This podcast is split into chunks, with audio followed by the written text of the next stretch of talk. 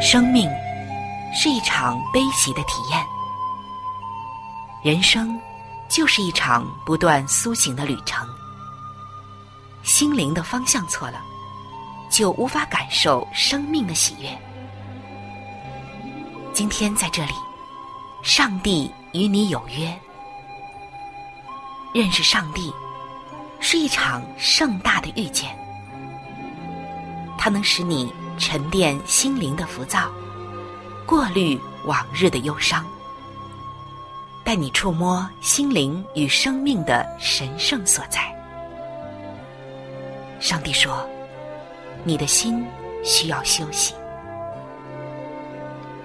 各位亲爱的听众朋友，这里是希望福音电台为您带来的福音节目《触动的心灵》，我是主持人春雨。让我们在这里远离心灵的疲惫，回归上帝的抚慰，触动心灵的每一丝感动，都让它。留住。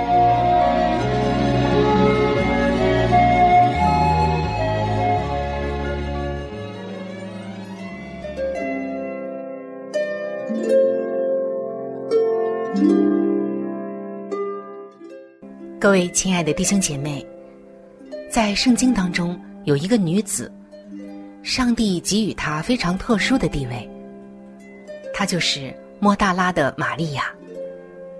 她没有所罗门一样的智慧，也没有拔示巴一样的美貌，更没有撒该的财富和强壮的身体。她的名气也不是世人所羡慕的那种属世的伟大，甚至，她曾经一度特别的遭人唾弃。那么，是什么使得玛利亚显得特别呢？因为在她的身上。显示了三种值得称颂的美德，那就是伟大的爱、执着的忠诚以及完全的献身。他要带给我们的福音就是：这所有的一切，都源自于一个曾经肮脏破碎的生命。今天，如果你也有着自己的软弱和不堪的回首以及往事，当你像他那样遇见耶稣之后。你就可以重新得到洁净与更新。我们也能够像玛利亚那样，从不幸的耻辱走向感恩与颂赞的高歌。让我们一起走进一位牧师为我们带来的莫大拉玛利亚的福音。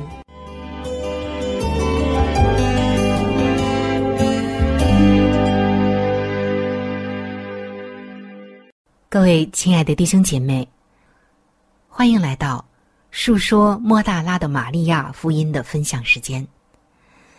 在上一期，我们已经分享到玛利亚如何目睹了耶稣的复活，这是一件震撼天地的事情。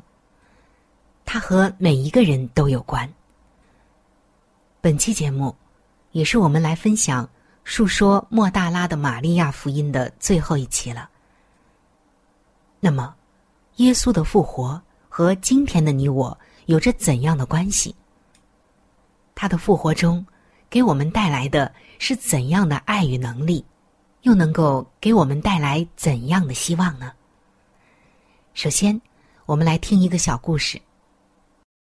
一个主日学的老师新登记了两个学生来主日学，问到他们的生日时，胆子大一点的那个说。我们都是七岁，我的生日是一九七六年四月八号，我的弟弟是一九七六年四月二十号。这不可能，老师说。不是的，另一个男孩子说。我们中有一个是收养的，是哪一个呢？老师问。男孩子们互相看了看，都笑了。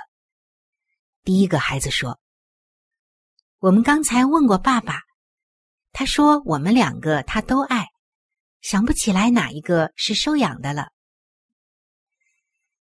耶稣对玛利亚说的最后一句话，确认了她已经完全被接纳成为上帝的女儿了。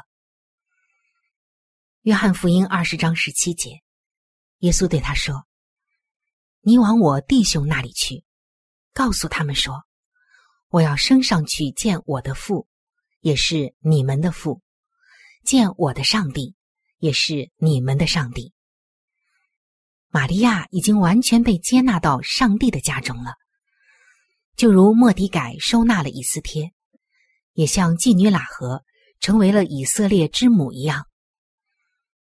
罗马书八章十五节说：“你们所受的，不是奴仆的心，仍旧害怕；所受的，乃是儿子的心。因此，我们呼叫阿爸父。”哥林多后书六章十八节说：“我要做你们的父，你们要做我的儿女。”这是全能的主说的。在约翰福音的二十章十五节，这里记载。耶稣当时问玛利亚说：“妇人，为什么哭？你找谁呢？”玛利亚以为是看园的，就对他说：“先生，若是你把他移了去，请告诉我，你把他放在那里，我便去取他。”这是圣经中唯一出现的一次“看园”的这个词。非常有意思的是。这个词是用在耶稣身上，玛利亚是对的，耶稣是看园的。圣经教导我们，耶和华上帝在东方的伊甸立了一个园子，把所造的人安置在那里，并且主在今天仍然看顾园子。上帝的话语是种子，我们是他所栽种的。以赛亚书的五章七节。这里写道：“万军之耶和华的葡萄园就是以色列家，他所喜爱的树就是犹大人。”在第一个园子里，主对第一个女人发出预言，记载在创世纪的三章十五节：“我又要叫你和女人彼此为仇，你的后裔和女人的后裔也彼此为仇，女人的后裔。”要伤你的头，你要伤他的脚跟。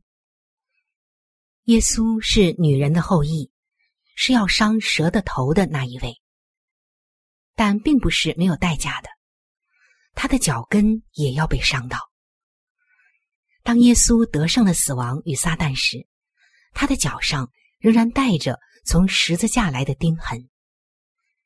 玛利亚，正如今天的教会。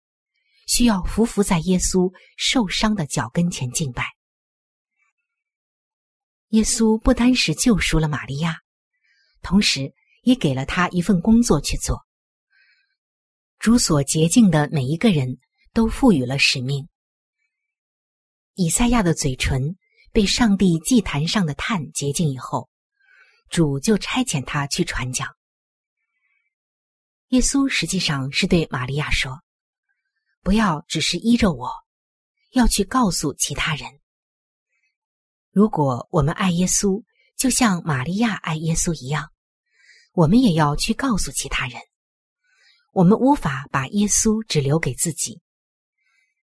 耶稣从一个人身上赶出一群乌鬼以后，他只是想留在耶稣身边。路加福音的八章三十八到三十九节，这里说。鬼所离开的那人恳求和耶稣同在，耶稣却打发他回去，说：“你回家去，传说上帝为你做了何等大的事。”他就去，满城里传扬耶稣为他做了何等大的事。正如玛利亚与这个人一样，耶稣也拯救了教会，使玛利亚可以去告诉别人。救赎包括了来与去。我们接受耶稣的大邀请而来，接着我们带着大使命为耶稣而去。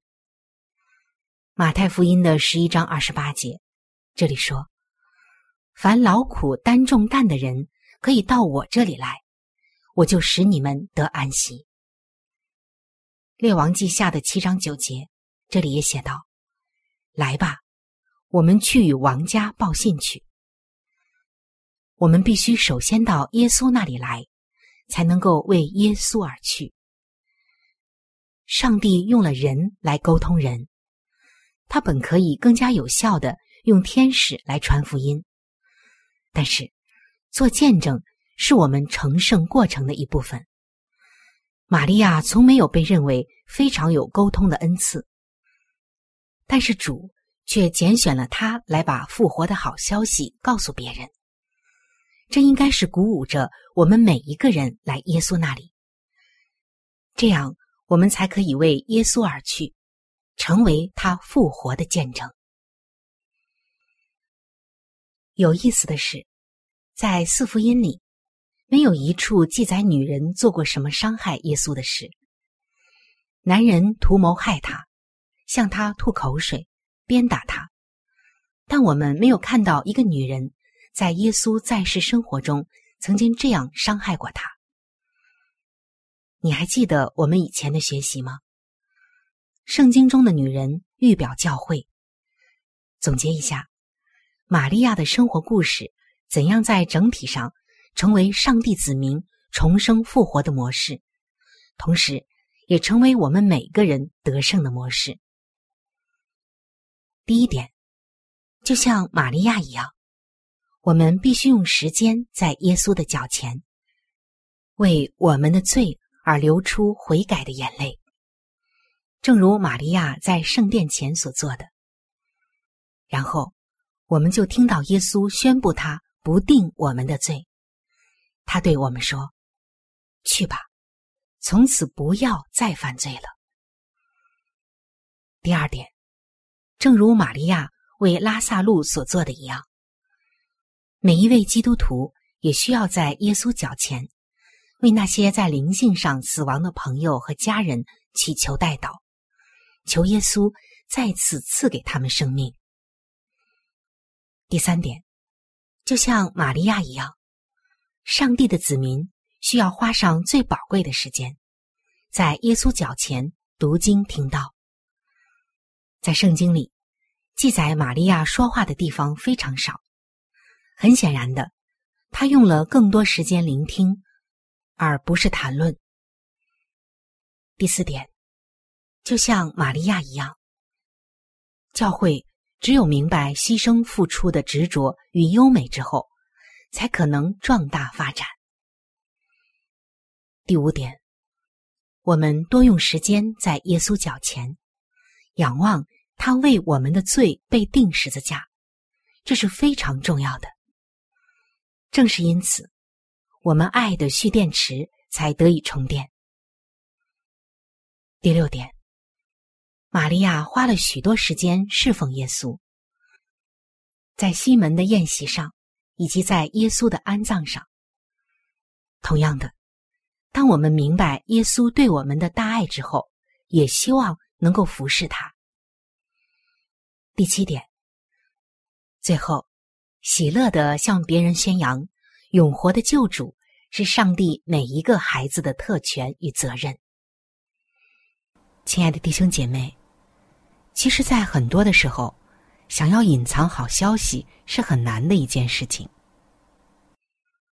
劳伦斯·麦克斯韦讲述了一个故事：一群淘金者从蒙大纳州班瑞克，也就是那时候的州首府出发，去找金矿。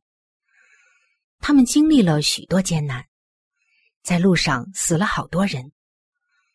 他们被印第安人抓到，好马都被带走，只给他们留下几匹年迈的矮马。接着，袭击他们的印第安人威胁他们，要他们回到班瑞克去，就待在那里。印第安人说：“如果我们发现你们又来这里的话。”就把你们全部都杀掉。这群淘金者又失望又悲伤，就向首府城市回去了。在一个地方，他们把精疲力尽的马拴在小河边时，其中一个人随意的捡起河床上的一块小石头。他叫了同伴来问：“你有带锤子吗？”他敲裂岩石，说：“看起来好像这里可能有金子呢。”这两个人一下午剩下的时间全部用来淘金，并得到了价值十二美元的金子。接下来的一天，整个淘金队都在河边淘金。那几天，他们得到了价值五十美元的金子，是笔大数目。我们得到了，他们彼此说。他们回到班瑞克，发誓对发现金子的事一个字都不说。以后，他们又小心的装备整齐，准备再去。但他们一出发离开镇子，后面就跟了三百人。是谁泄露了他们的秘密呢？没有人，是他们脸上的快乐泄露了他们的宝藏。就像这群淘金者和他们的好运一样，如果我们被耶稣深深吸引，如果我们真正理解了福音的好消息，就无法隐藏所找到的喜乐。我们脸上的快乐会泄露我们的秘密。我们在圣经中看到，玛利亚最后的状况是快步跑着，脸上发光。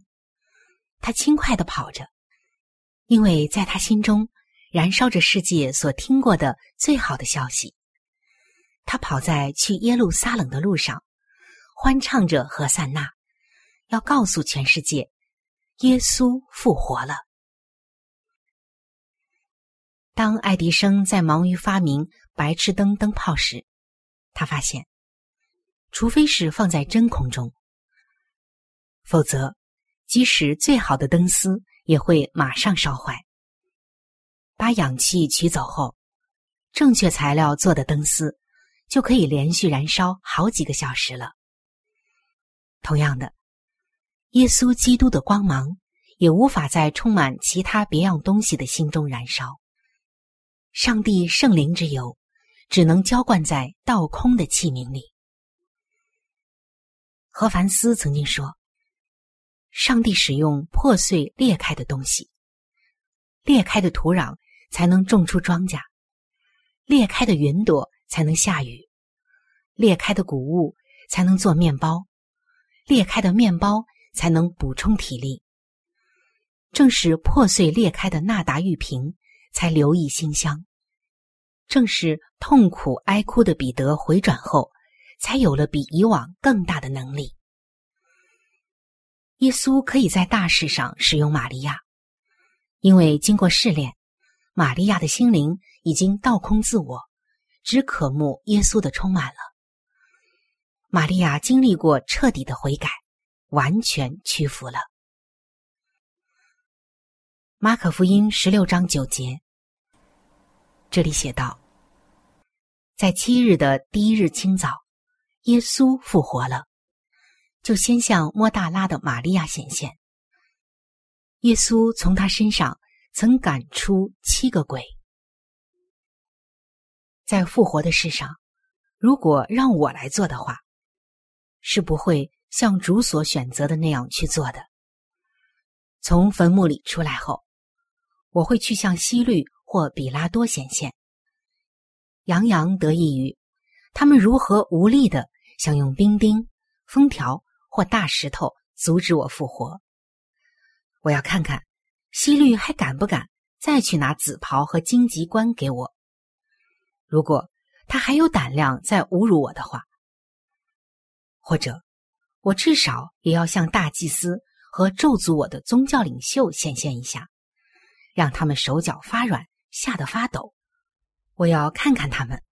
一想到自己咒诅并定了许久盼望的弥赛亚这个可怕的事实时，脸上所渗出的血滴。如果是我来设计复活的场面，我至少要让耶稣先向他的门徒，或者是他的母亲玛利亚显现的。但是耶稣却越过所有这些逻辑上的选择。他首先向一个社会渣子显现自己。耶稣有意的等到彼得、约翰，甚至是他自己的母亲都离开园子以后，把这个殊荣赐给了这个曾被魔鬼占据并堕落过的女人。他因上帝的恩典，这是赐给任何人的最高尊荣而得救。为什么？为什么耶稣复活以后所说的第一句话是对玛利亚说的？而且，这也是玛利亚在圣经记载中最后一次出现呢？那是为要强调下面的这个真理：耶稣来是寻找拯救失丧的人，是为了提醒我们，如果耶稣可以改变、拯救，并赋予使命。给这么一位柔弱的女子玛利亚，那么我们每一个人都是有希望的。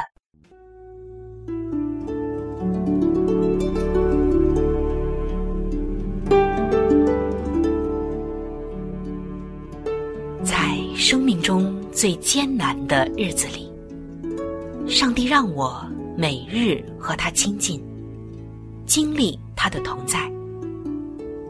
借着每日灵修，他使我走出了生命的低谷，一次又一次的，使我重新找回了新的生命和喜乐的泉源。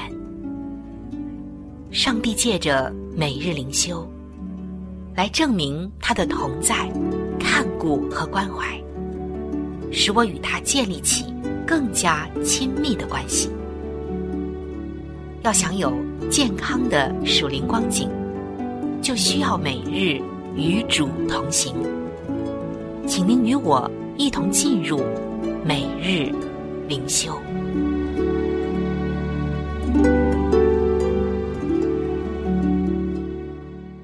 各位亲爱的弟兄姐妹，欢迎走进每日灵修。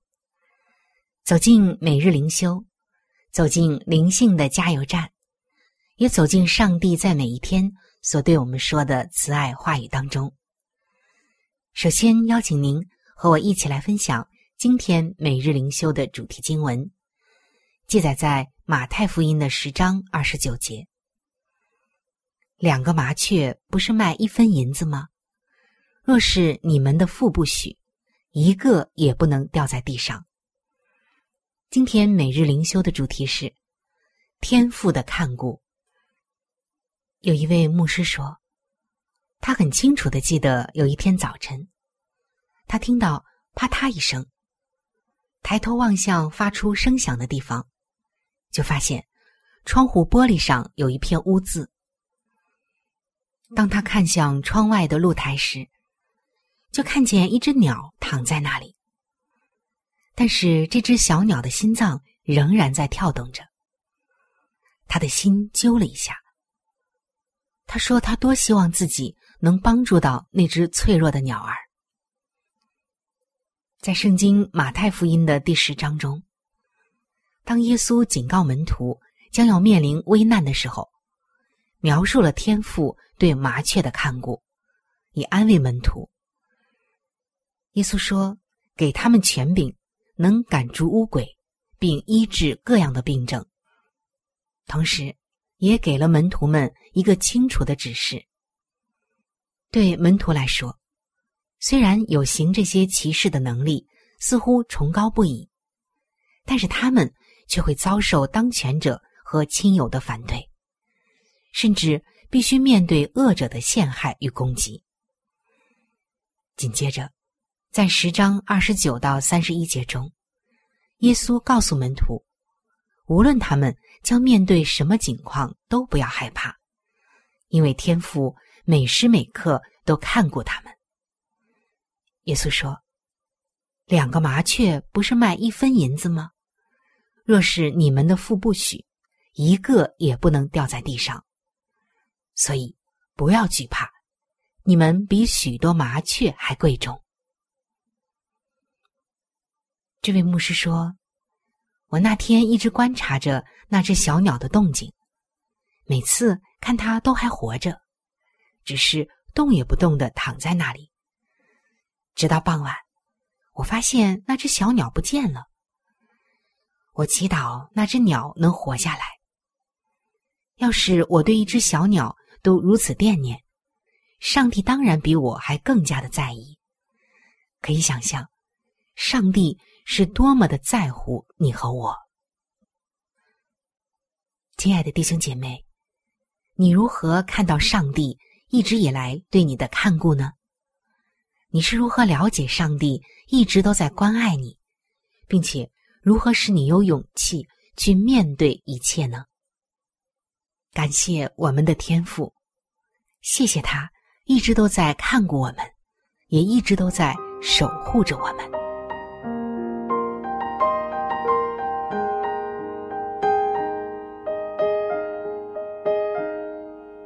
的听众朋友。今天的节目就和大家分享到这里。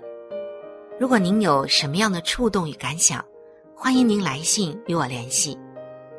如果您想要了解基督教，或者想要对圣经有进一步的认识和理解，在我们这里有一些资料，还有圣经，都是可以免费的赠送给您的。主持人春雨愿成为您最知心的朋友。来信请寄。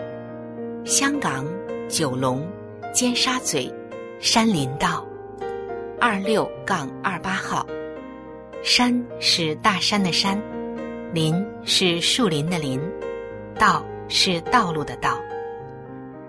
香港九龙尖沙咀山林道二六杠二八号，您写春雨收就可以了。春是春天的春。雨是下雨的雨。如果您是用电子邮件，请记我的电子邮箱。我的电子邮箱是 c h u n y u，就是春雨的汉语拼音。接下来是 at，就是小老鼠 v o h c 点 c n。在这里，要特别说明的一点就是，如果您的条件许可，非常的欢迎您能够上网来收听我们的节目，以取得最佳的收听效果。同时，也可以听往期的节目。我们的网址是三 w 点 x i w a n g。就是希望的汉语拼音，接下来是英文的 radio，就是 r a d i o 点 o r g，非常的欢迎您能够上网收听我们的节目。本期触动的心灵节目在这里就要和您说再见了，感谢您的收听。愿上帝赐福您和您的全家。